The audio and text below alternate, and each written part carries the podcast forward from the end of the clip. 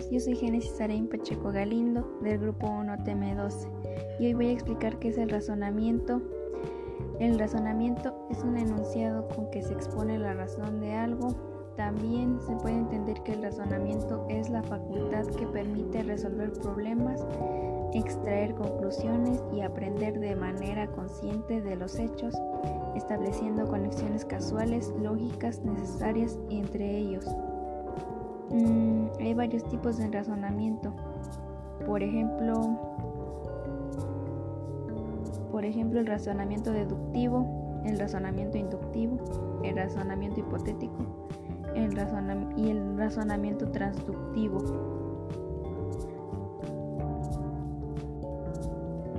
Mm, número 1. El razonamiento deductivo es uno de los principales tipos de razonamiento. es el llamado razonamiento deductivo, el cual, y tal como su nombre indica, es el tipo de proceso cognitivo que utilizamos para llegar a una deducción.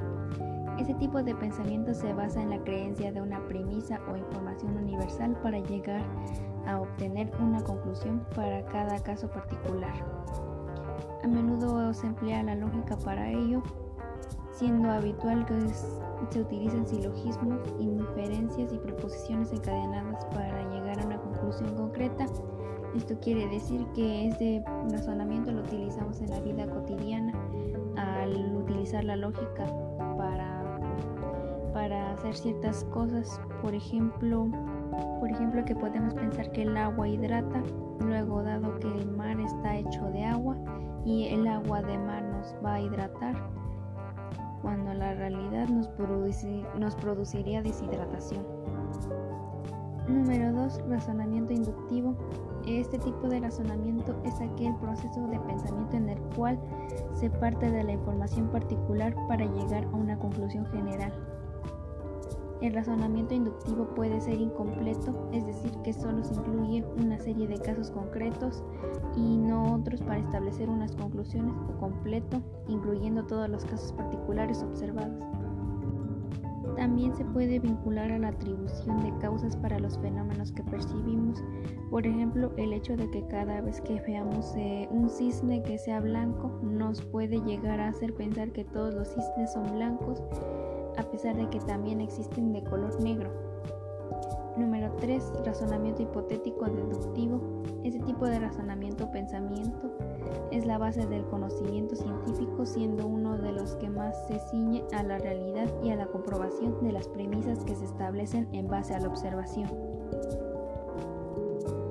Este tipo de razonamiento es considerado como uno de los más complejos y adultos por ejemplo, lo asocia al último estadio de, desarrollo y lo considera típicamente adulto, a pesar de que muchos adultos pueden llegar a no poseerlo.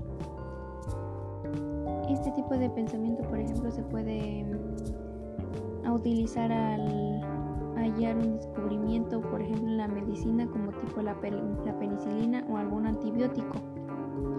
Número 4. Razonamiento transductivo. Este tipo de razonamiento se basa en la en, combinar diferentes informaciones separadas entre sí para establecer un argumento, creencia, teoría o conclusión. Es considerado típico de la infancia, cuando aún no somos capaces, cuando aún somos capaces de establecer un razonamiento que vincule causas y efectos, podemos llegar a asociar elementos que no tienen nada que ver. Un ejemplo de este tipo de razonamiento lo podemos ver en el tipo de reflexión que suelen hacer los niños, que pueden llegar a pensar, por ejemplo, que está nevando porque ese día se ha portado bien. También pueden haber otros tipos de razonamiento.